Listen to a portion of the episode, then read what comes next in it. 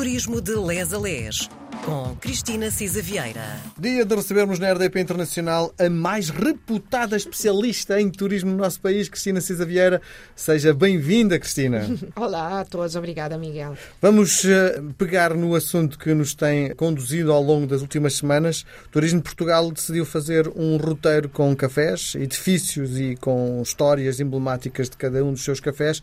38 cafés a visitar, começando no norte do país, ainda até aos Açores e para a Madeira, e é hoje vamos para lá, não é? É isso mesmo. Eh, Só uma pequena precisão é que, embora o turismo tenha muito a ver com isto, não foi o Turismo Portugal, ao contrário do turismo literário que fez esta rota, foi mesmo uma associação chamada Cafés com História. Que recordo, que Miguel já até, também já tinha referido, que é europeia, não é? E, portanto, tem é uma sucursal, entre aspas, Em aqui Portugal. em Portugal e estes 38. Nós, como tínhamos já dito várias vezes, não podemos batê-los todos, mas vocês se consultarem o site percebem eh, que há vários, sei lá, agora que descemos até Lisboa, eh, mas há vários que não, Não vem na rota. e que nós não, não falámos. Por exemplo, a pastelaria Cego em Azeitão, depois temos ali vários em Castelo Branco, Porto Alegre, Estremoz. Eh, Não temos tempo de falar de todos, eh, Beja, etc, etc. Portanto, eu diria que hoje vamos até Évora. E depois há assim uns que fizemos assim uns colaterais, não é? Fomos ao Vavá, eh, como por exemplo há outros famosos, não é? E mu- muitos cafés da Que não família. vem no guia, mas Não provavelmente tem. Por exemplo, o Careca, Sim. no Restelo, não é? Sim. Toda a gente que vive aqui em Lisboa É bom, o sabe, coração não é? do careca. Eu gosto imenso, eu gosto do, do- daqueles eh, palmias pequeninos Uhum. e de facto, pronto. E é sobretudo, está muito conotado ali com a vida da época, com a Sim. vida, porque era um café, não havia muitos, era, o bairro era muito residencial e acho que todos nós eh, vivemos, eh, sei lá, de tomar a, a Vila Real, a, sei lá, Azeitão, a Há um Alegre, café central em todas as cidades deste país. que nos contam história, não é? Sei Sim. lá, em Guimarães saltámos o café milenário, que é muito importante. Há vários. E, no entanto, como não podemos ir a todos, lá está, descemos hoje até Évora. eh, Évora. E em Évora vamos até ao Café Arcada, que tem, enfim, a melhor queijada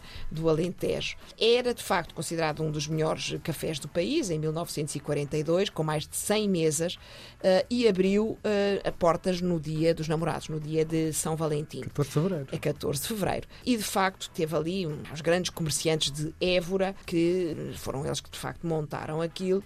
E eh, o estabelecimento foi inaugurado como um jantar à americana para famílias e era obrigatório o uso de traje de passeio.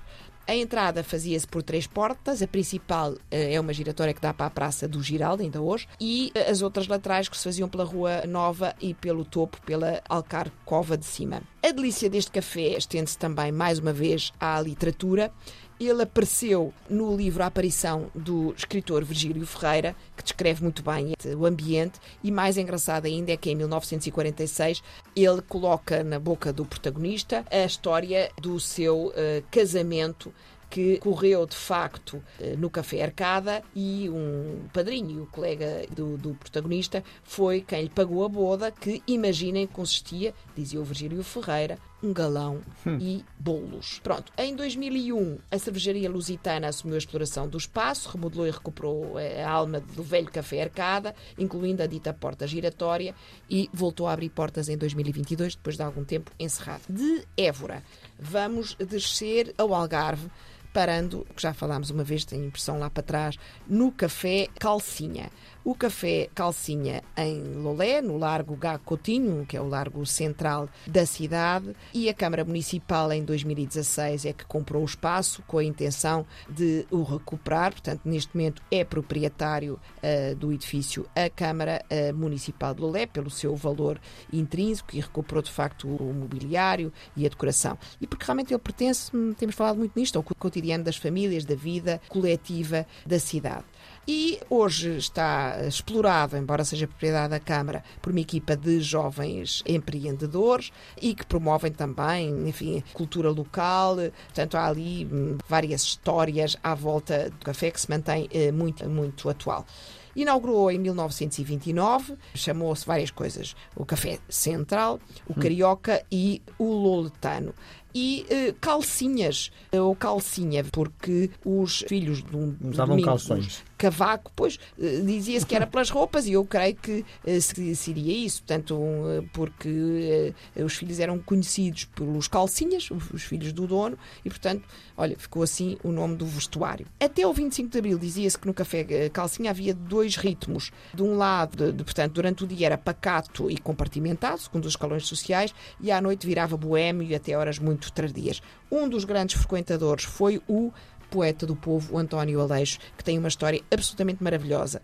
Há uma, uma estátua do Lagoa Henriques lá e, e há de facto uma história muito engraçada, porque tendo tido, havia um, sabia-se que ele fazia aqueles versos de pé quebrado, como Sim. se dizia, e um determinado uh, juiz uh, que parou, que frequentava também por ali, um juiz que era uma personagem volumosa e calva, desafiou o António Aleixo a fazer-lhe uma quadra e então o poeta, logo desgarrada, assim, de jorro, tinha essa diz, capacidade. Uma mosca sem valor pousa com a mesma alegria na cabeça de um doutor, como em qualquer porcaria. É verdade, sem dúvida. E de facto, pronto, a tradição uh, ainda são os folhados quentes, os carriços, uh, os doces de figo, os queijadinhas de amêndoa e os dons Rodrigues, e tem uma programação cultural interessante.